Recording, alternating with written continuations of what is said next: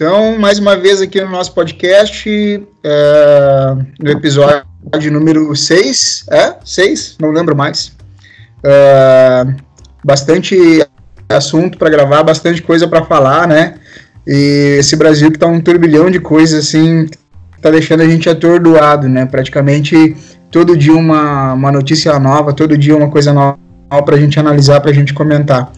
Então a gente vai fazer um podcast hoje aí de uns 40 minutos para a gente analisar essas notícias aí uh, e para a gente também levar alguma informação aí para os nossos ouvintes. Agradecer também a audiência do último episódio, dos mesmos lugares aí que nos escutaram. Uh, algumas pessoas entraram em contato comigo, me adicionaram lá no, no, no Instagram.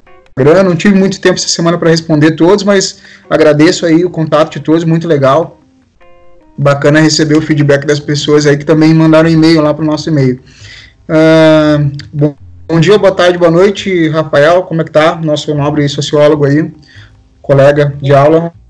Opa, tamo aí, tamo aí. Bom dia, boa tarde, boa noite, Alexandre. Bom dia, demais é, camaradas. Tamo aí para mais uma edição do nosso podcast. Vamos tacar o horror. É isso aí. Vamos lá então. Bom dia, boa tarde, boa noite, Pedro, nosso arquiteto comunista. Como é que tá por aí?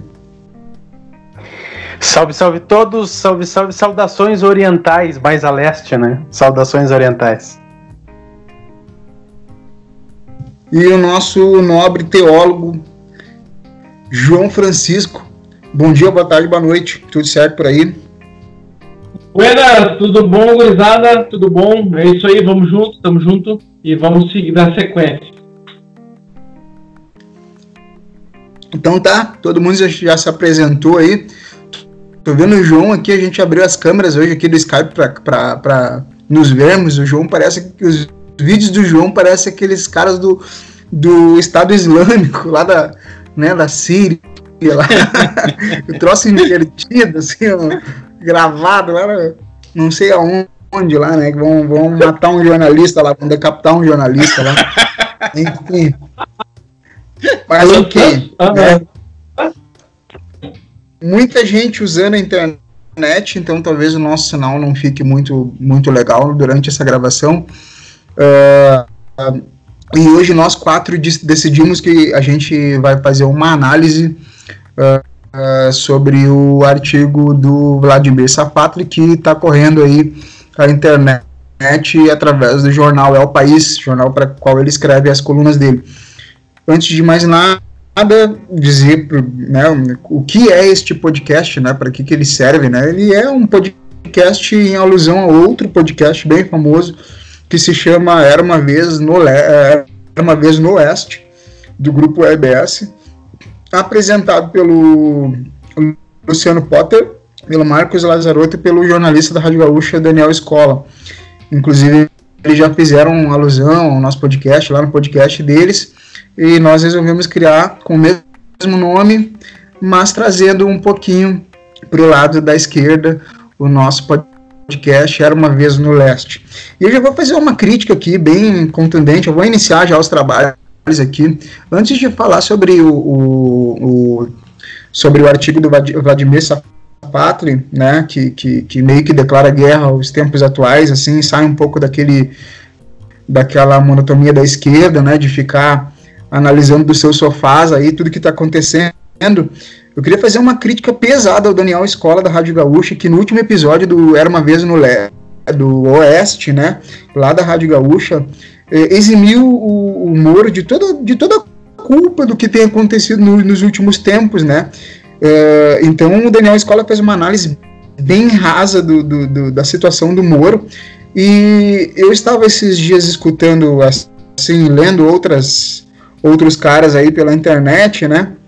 E apesar de não concordar nada com ele, o Marco Antônio Villa, aquele cara que é o historiador lá que comentava para a Rádio Jovem Pan, ele fez uma análise bem interessante dizendo que não é uma hora da gente é, construir heróis, porque na verdade os dois lados estão errados, né? Tanto o lado do Bolsonaro, tanto o lado do, do Moro. E eu achei tão tosca, tão ingênua o comentário do Daniel Escola na Rádio Gaúcha assim que me deixou na Rádio Gaúcha não no podcast né era uma vez no Oeste que me deixou um pouco nervoso assim ouvir ele eximir o Moro de toda a culpa, praticamente sai como herói né, dessa história toda e é o possível candidato já aí para as eleições de 2022.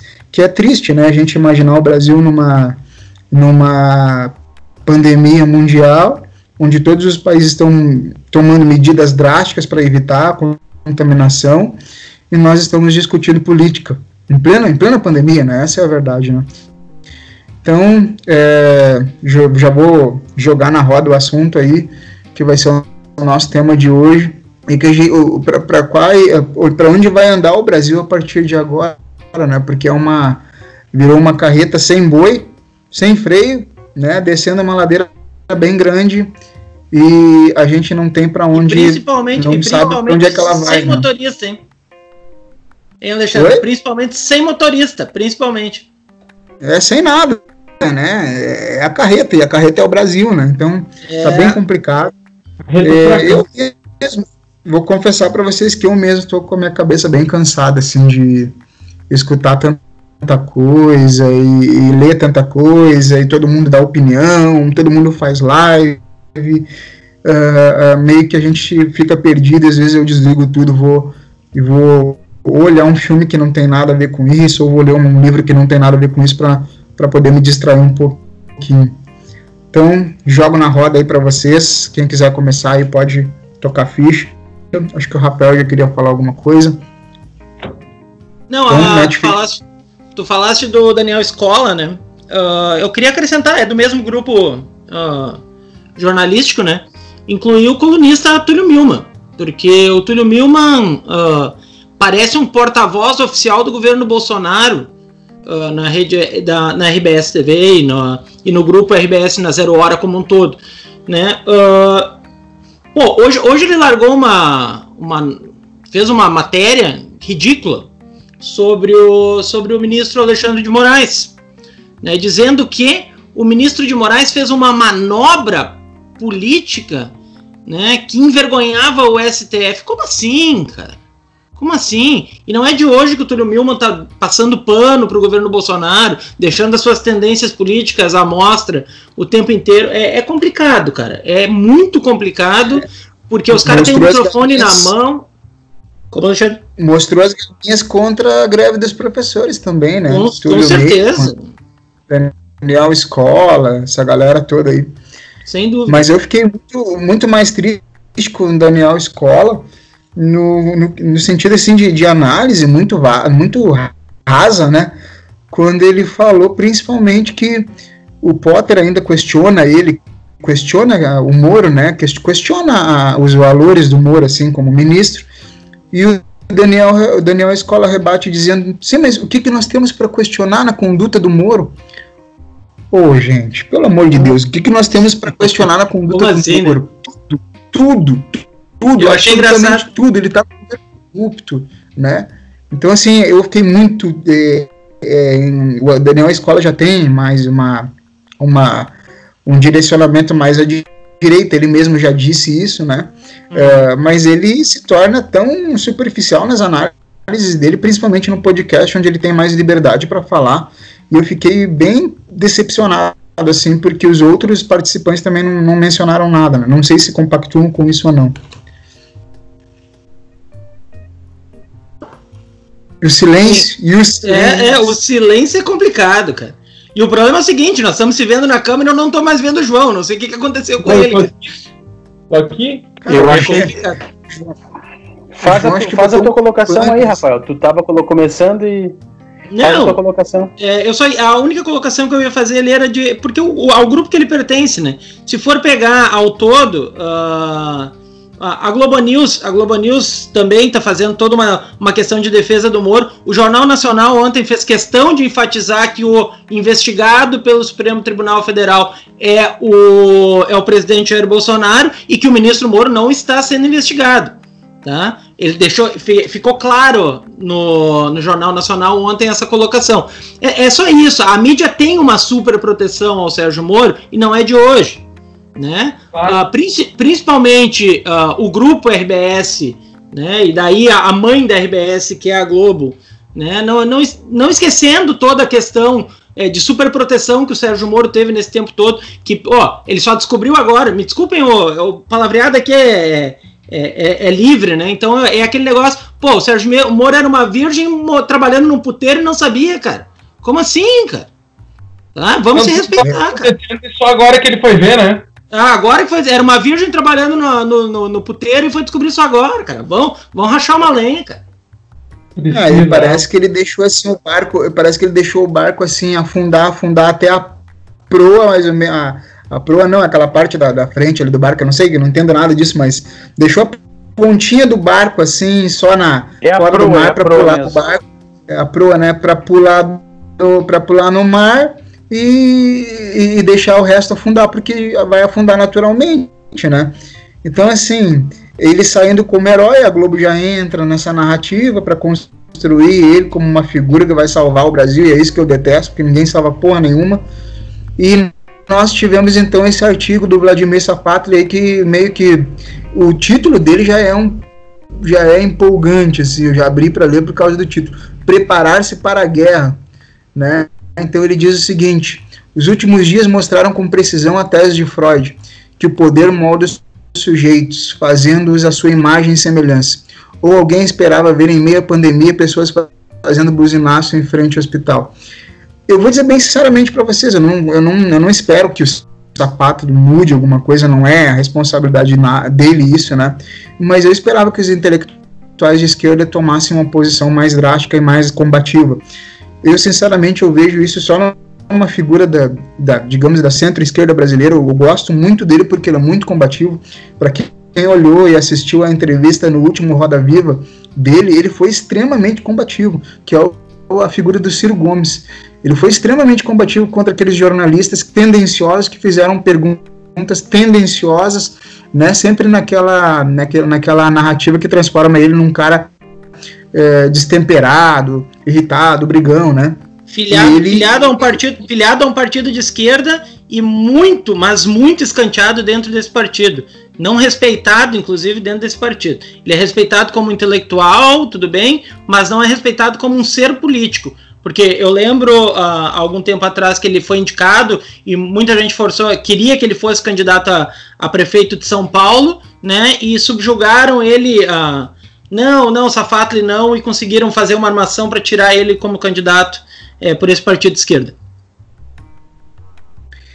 É, e essas narrativas entram dentro de uma imagem que, para mim, assim, cara, é, me, me trouxe, a, trouxe à tona o meu lado bárbaro, selvagem, anti-civilização, sabe? Que foi aquele cara com a bandeira do Brasil, é, de uma manifestação pró-Bolsonaro dando um soco na cara de uma mulher.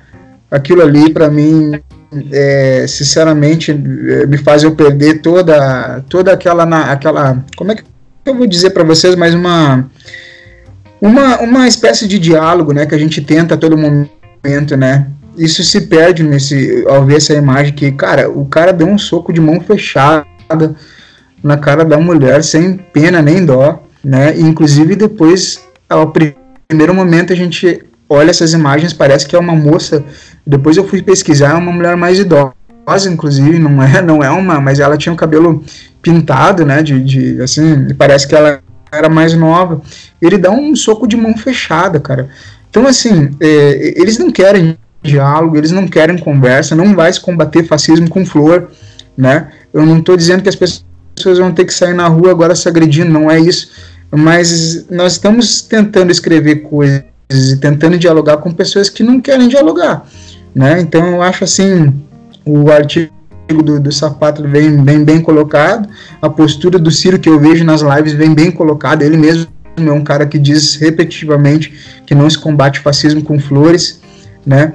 E eu queria a perspectiva de vocês a partir de agora, assim, cara, como é que a gente pode enfrentar o, o fascismo, né?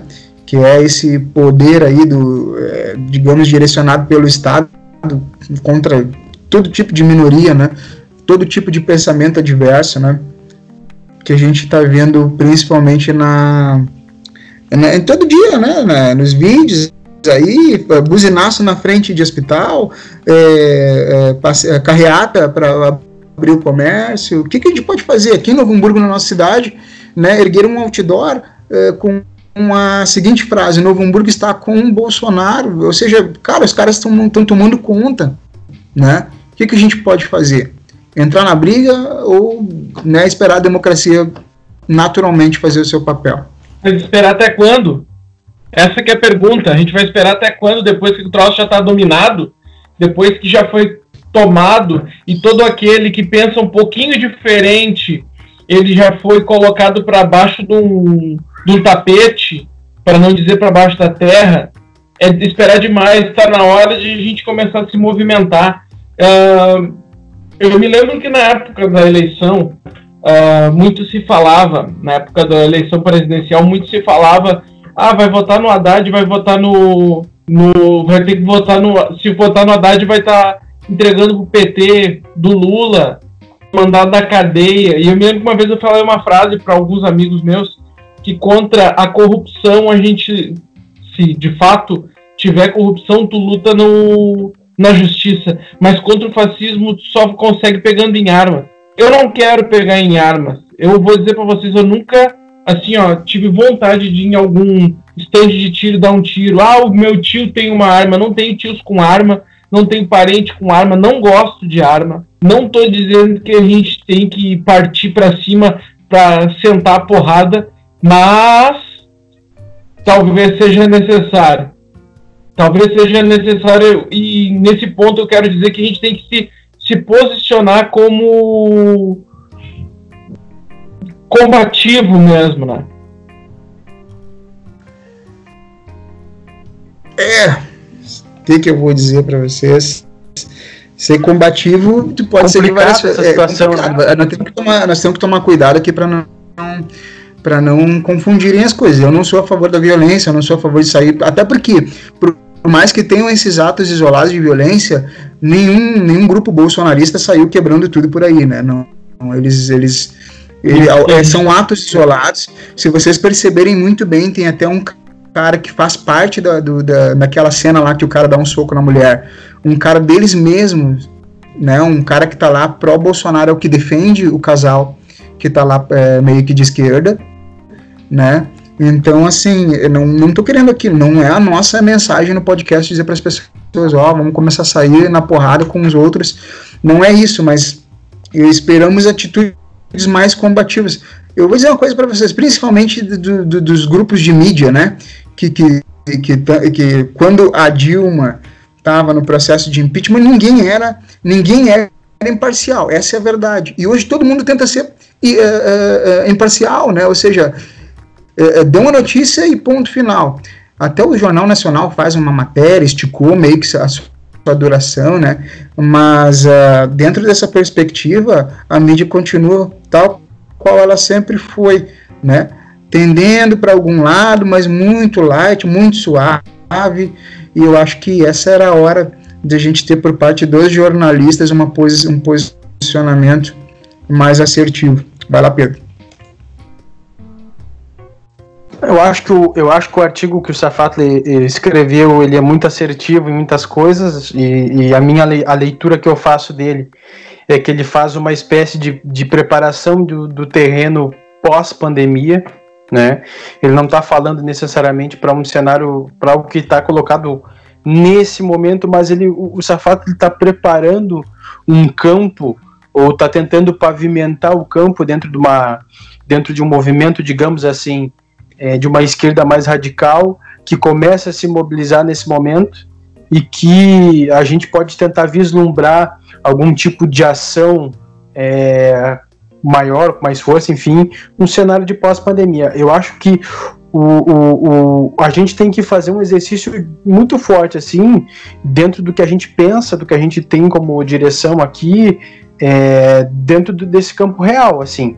A gente querer é, exigir ou achar que a mídia hegemônica, que é uma mídia burguesa, que como o Ciro muito bem disse e defendeu no, no, no, no Roda Viva aquele dia, ela, ela tá junto com esses caras, ela, ela, ela, ela tá em simbiose com o sistema financeiro, enfim.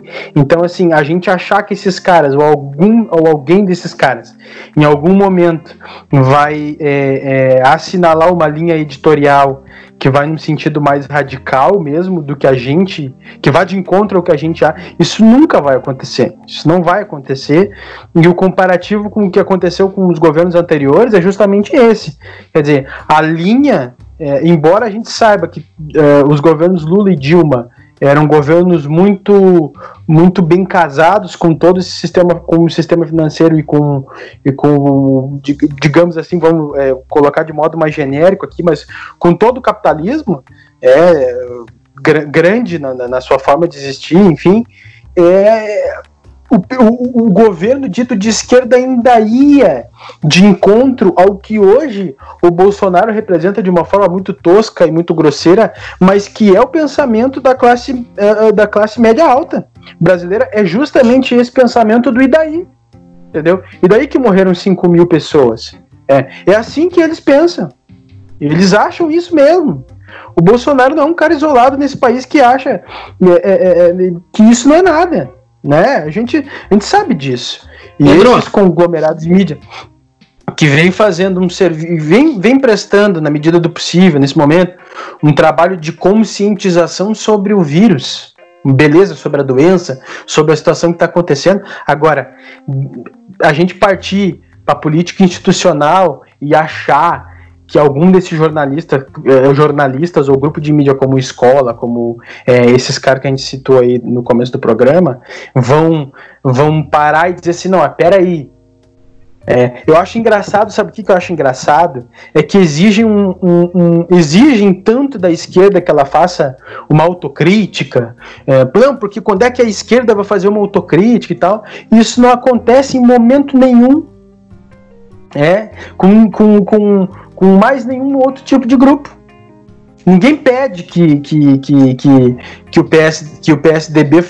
Alguém pediu que o PSDB, por exemplo, fizesse uma autocrítica de todos esses anos né, que teve no poder, enfim, ou que a direita brasileira. Alguém, alguém pediu que a Fiesp ou que, que, que eh, os senhores do, do, do, do, do dito mercado fizesse algum tipo de autocrítica. O MDB, né? Pedro, ah. o MDB, cara. Exato, que, exato. O MDB está então, envolto, ele está envolto em todos os escândalos de corrupção que aconteceram é, no, gente... no, Brasil e o MDB está ali. E as pessoas ainda votam no MDB. E não pedem é, uma autocrítica gente... do MDB. A gente começa a ver assim que os, os atores dentro da política e a política em si, desenhada tal qual ela estava e tal qual ela é, continuam absolutamente os mesmos. Nada mudou. O jogo ainda é o mesmo. Então, assim, o que eu identifico de, de complicado no que o Safatli colocou é que, para um campo da realidade, nós temos uma dificuldade imensa. As pessoas não têm o que comer. Como que nós vamos fazer mobilização popular de rua? Nesse momento não existe como. Nesse momento, né? Nesse momento o que nos sobra é as ações judiciais. É o que o PDT conseguiu fazer com que o, com que o, o, o, ministro Alexandre Moraes barrasse, por exemplo, a nomeação né, do, do Ramagem, por exemplo. É, o Ramagem consegue fazer nesse momento. Não nos sobra outra coisa. Agora, é, se a gente for pensar para um cenário pós-pandemia, claro, aí a gente tem que começar a ver que ou a gente assume.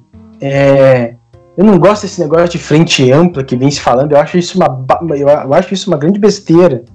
Eu acho que ou a gente assume uma forma conjunta de combate e apresenta um plano radical, radical mesmo, de transformação institucional, ou a gente vai ver assim sempre por um bom tempo muito do mesmo, sabe? Até dentro desse programa de um de um de uma de uma certa ideia de desenvolvimento nacional, desenvolvimento nacional com quem? Com essa burguesia que está aí, que colocou esse cara no lugar que ele está e que aplaude quando ele diz que, que, que 5 mil pessoas é, é, é, são, sabe?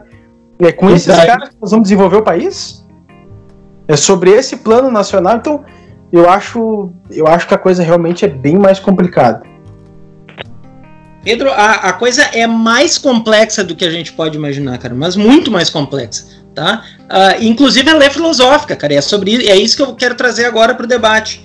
Tá? Se a gente pegar os números das pesquisas que foram apresentadas ontem, Datafolha, né, e o Ibope também teve pesquisas, a gente vai encontrar uma margem de 30% de pessoas, cara, que não importa o que o presidente da República faça, elas continuam seguindo ele fielmente. O cara pode fazer o que quiser, ele pode falar a ignorância que ele quiser, ele pode é, mandar todo mundo a puta que o pariu. Então vai todo mundo continuar amando o cara. É 30%. Curiosamente, o, o, o Safato, no final do artigo dele, ele também fala que teremos 30% de camisas pretas é, na rua. Esses caras estão dispostos realmente a ir para a rua. Talvez não seja 30%, talvez seja um pouco menos, que estejam dispostos a, a, a ir para a rua, defender, é, e inclusive, se for preciso fazer uma guerra civil. Ele tem gente para isso, cara. E isso que a gente tem que compreender de onde, da onde brota essa alienação, esse amor pelo cara, entendeu? Porque é, pô, ele, ele, não tem, ele não tem carisma tá? Ele não é um grande líder. Ele, olha, o, o, Bolsonaro, a liderança que o Bolsonaro, a dominação que o Bolsonaro uh, faz, ele, ele o, o, Weber estaria apavorado hoje em dia, porque o Weber é um cara que trabalha com a questão da tipificação ideal, né, e que trabalha com o, é, os modos de dominação e os tipos de dominação, tá? E o Weber estaria horrorizado, porque ele não encontraria no Bolsonaro nenhum motivo para a liderança do Bolsonaro. O problema tá mais, tá, tá mais além, cara. O problema é filosófico, a gente vai ter que chegar lá. Tá? Quando o Safatli vai trazer que o poder molda os sujeitos fazendo a sua imagem e semelhança, a gente vai ver que a gente viu 30% da população que olhou para o Bolsonaro e pensou assim: ó, pô, tá esse cara aí, ó. Esse cara aí fala exatamente que nem eu. Ele pensa as mesmas coisas que eu penso. Eu quero, eu quero esse cara como meu líder. Ele se identifica com aquele cara. Não importa se o cara é um, é um psicopata. Então, se o cara é um psicopata, eu também sou um psicopata.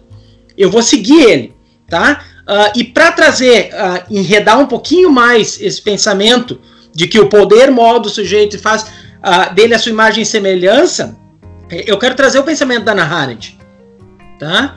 O, o que, que é a banalidade do mal? O que, que é essa banalização da maldade?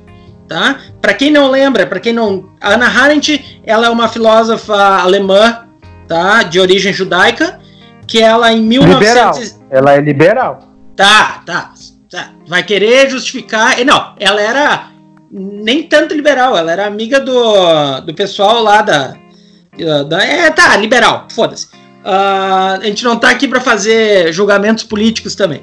Mas a Ana Arendt ela vai fazer uma, uh, um estudo fantástico, tá? Em 1960, porque ela vai para Jerusalém uh, no interrogatório de um cara chamado Adolf Eichmann. Quem é que foi o Adolf Eichmann? Adolf Eichmann, Eichmann foi um general alemão que tinha incumbência uh, durante a Segunda Guerra Mundial de colocar os judeus do trem para que eles fossem para os campos de concentração.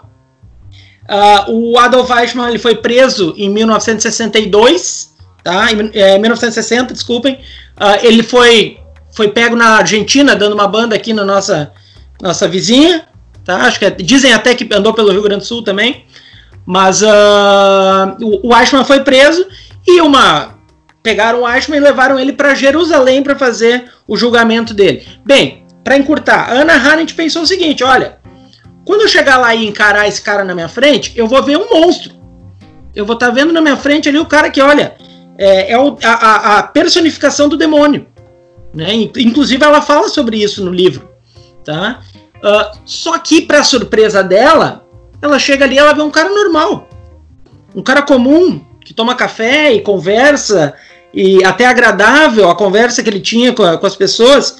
Tá? Então, a, e ela vai escrever no livro e vai ser criticada, muito criticada, é, inclusive pelos, principalmente pelos judeus, tá? Ela vai ser criticada por ter defendido o Eichmann, ele porque ele era um monstro, sim. Só que por que, que ela, o que, que ela viu no Eichmann que chamou a atenção dela. Até ela escreve no livro, eu destaquei aqui, tá? Para trazer isso. Como condenar um funcionário público honesto, obediente, cumpridor de metas, que não fizera mais do que agir conforme a ordem legal vigente na Alemanha daquela época? O que, que o Eichmann diz? Cara, eu só cumpria ordens. Eu não sei quantas pessoas, eu nem sabia que eles iam morrer. Eu apenas cumpro ordens. Tá? E ele coloca a culpa em cima dos superiores dele. Essa banalidade do mal, ela tá presente também aqui. Se o meu superior tá mandando eu mandar todo mundo a puta que pariu e não seguir a quarentena, opa, pera aí, cara, é meu líder que tá falando isso. Então ele tem razão. Eu não tô interessado se o cara não é médico, ele sabe. Entendeu? Então eu vou dar essa sequência. Essa banalidade do mal, ela passa de uma escala para outra hierarquicamente. Tá? Uh, apenas cumpridor de. Ô, oh, cara, olha só, a gente viu buzinaço na frente de hospital. As, os caras carregando um caixão, cara. Tirando sarro, debochando. Pô, daí vem o Bolsonaro, e daí? E ele alimenta esse pensamento desses 30%. Cara, esses 30% são perigosíssimos. Esses 30% é exatamente o que o Safato lhe disse. Os caras estão dispostos a ir até as últimas consequências. É por isso que a gente tem que se preparar para a guerra. É esse sentido. E a gente não. E daí, fazendo o meio de campo entre o que o João falou e o Alexandre, uh, a gente não vai conseguir uh, vencer apenas na porrada, mas também a gente não vai conseguir fazer uma guerra contra esses fascistas uh, entregando flores para ele fazendo sarau convidando os caras para fazer parte do nosso sarauzinho. Não vai dar certo também. Não, com certeza. É, o, o, discurso tem que ser muito forte. E, e, e, tem que ser muito forte no sentido de, de, de realmente colocar esses caras como eles são. É. Agora, é isso que a gente é isso que a gente está falando. Assim, se a gente fazer uma conta de que são 30%, é, é, é, como o Safatler colocou, de camisas negras. E se a gente levar em conta que o governo Bolsonaro tem mais ou menos né, 2.500 militares uh, acerca, assim, infiltrados dentro do governo, em cargos estratégicos aqui e ali, e que, e que ele é o presidente, é, desde a, na verdade, da história, né, com o maior número de generais ministros, assim, como é que vai ser isso? Como é que, como, como é que se faz isso? Hein, Pedro? Só, é só mais uma como vez. É que... A gente não pode esquecer que esses militares que fazem parte do governo, eles estão atrelados ao governo, né? Que é uma parte da transição democrática. Eles não são funcionários do Estado no momento, eles Exatamente. são parte do governo. Isso é perigoso, né? Essa mescla, mas a gente não sabe de Mas é aí que eu coloco, eu coloco essa reflexão dentro desse campo da realidade. Como que faz? É aí que tá. É muito complicado dentro das bases reais que a gente tem. Qualquer, claro que sim. Claro que sim. Tá Agora, o discurso unificado que tem que estar tá acontecendo, que tem que estar tá rolando nas mídias, seria o, o discurso de repúdio que o presidente representa. E esse é que é o nosso grande problema o grande problema não são, não é, não é nem tanto parte da, da, da, do campo progressista não agir de uma forma mais, mais veemente, talvez. Agora, é a gente ver que essa mídia projetada, esses, é, é, cara, ninguém repudia o que o cara tá dizendo. Ninguém solta uma nota, a não ser um ou dois, uma folha de São Paulo quando é atacada. Agora ninguém vai lá e diz assim, cara, isso aqui é inadmissível. Sabe? É, esse é o nosso grande problema. E, e dentro disso que tu falou, Rafa, se a gente for parar para pensar, cara, eu fico me lembrando assim quando eu era adolescente e quando eu escutava muita gente falar é, sobre muitas coisas, muitos é, pensamentos que a gente viu a partir de 2016 se transformarem em lei. Que o um negócio assim, essa negação do outro, ela já acontece há muito tempo.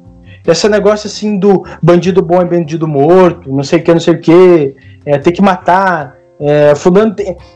Cara, isso circula dentro da nossa sociedade há muito tempo e assim, e aí vai de encontro a uma, a uma aí eu, aí eu assim, eu, eu eu não consigo entender, como eu já vi declarações do Safato dizendo assim, o Safato já pergunta assim, mas quem é que diz que o brasileiro é conservador? Ora, claro que é. Se não fosse, nós não estaríamos nesse, nesse problema. Essa que é a verdade, né? Se nós, não tivéssemos, se nós não tivéssemos esse problema há muito tempo, Bolsonaro não existiria.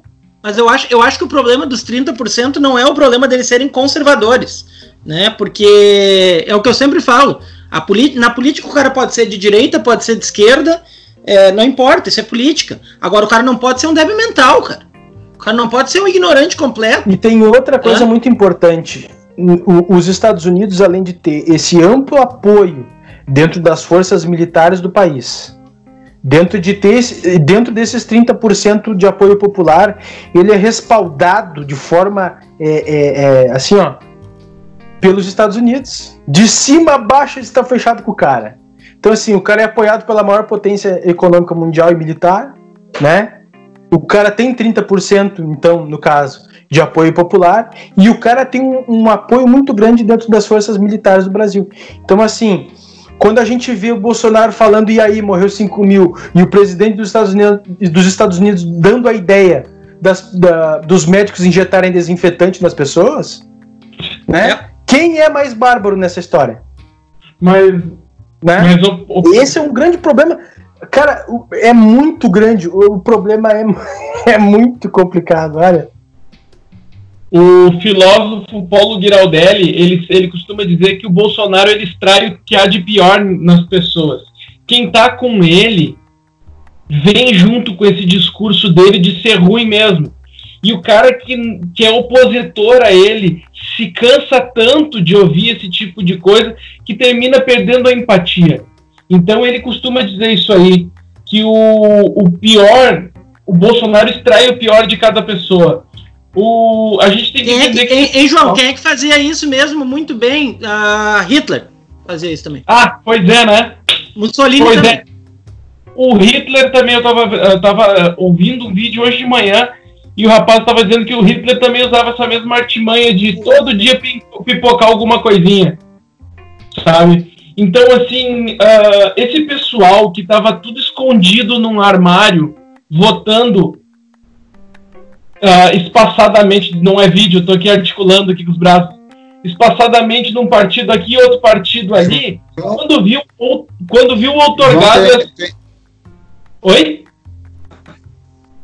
Tua internet tá, tá bem ruim, cara. Tá bem ruim, ah. tá cortando aqui pra mim. Mas aí, aí que tá, eu acho que assim, ó, esse cara, esse pessoal nunca teve escondido em lugar nenhum. Esse pessoal tava aí, sempre teve. Mas esse pessoal tava esse tempo todo. É que assim, cara, o, pensamento, sabe qual é que é o seguinte? É o seguinte, assim, ó. A, a, o pensamento corrente, o que, que era? O cara, quando era assaltado na rua, tinha um celular levado, assim, o cara tinha muita raiva daquela situação, a gente fica com muita raiva porque é uma situação. Bah, é, é, é, uma, é, uma, é uma situação terrível, a pessoa passar por aquele trauma, enfim. Tô, tô, dando, tô dando um exemplo. O cara foi assaltado na rua. E, e aí tu vê o cara.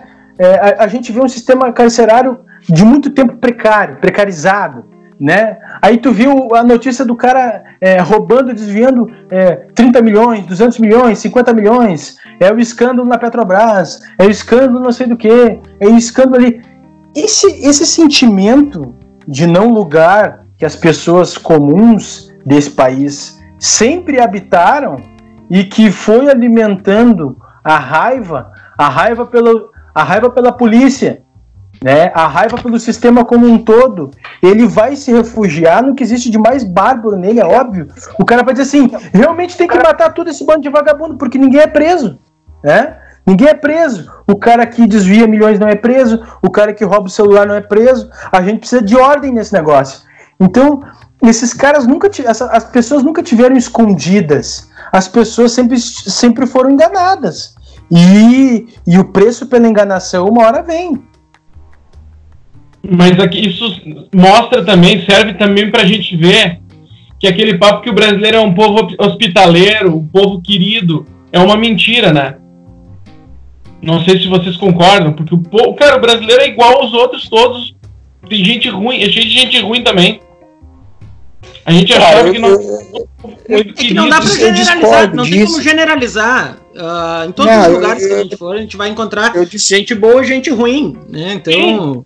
É, eu Mas, é- discordo disso. O Brasil, o Brasil acho que tem um povo, na sua maioria, ainda solidário, ainda um povo aberto. É, é são questões que a gente tem que. Cara, mas tu tem que atrelar. Eu acho que essa, isso tudo que aconteceu foi uma parte da elite mal instruída, mal letrada, que acabou absorvendo essa parcela e levou junto com eles no mesmo ritmo, na mesma onda bolsonarista, a periferia que estava desiludida com o PT e com a esquerda. Então eu acho que é difícil a gente falar o brasileiro não é solidário, o brasileiro não é isso, não é aquilo, porque se a gente for por áreas pobres, eu acho que tu vai encontrar muito mais solidariedade que em bairros nobres. Então, é, é difícil, é complicado. Mas vamos já para o encerramento, então, pessoal, é só a gente já encerrando, fechou 40 minutos de episódio aí. Então, já já vou indicar o meu. Já vou fazer a minha dica cultural. A minha dica cultural de hoje é um outro podcast, bem legal, bem interessante, que se chama Que Podcast é Esse? Da, da Rádio CBN, que está lá no, no, no Spotify. São caras bem legais. Eles são. Eles são os caras que fazem um programa da Globo News chamado Que Mundo é Esse? Que viajam a países ditos perigosos com uma outra perspectiva, com um outro olhar e eles têm um podcast muito legal lá para quem quiser entrar nessa onda de podcast, né? Lá no, no, Spotify, digita lá que podcast é esse, é esse e você vai escutar bastante coisa legal por lá. Essa é a minha dica cultural aí de hoje. E a cachorrada tá solta aí, hein? Ah, aí não é aqui.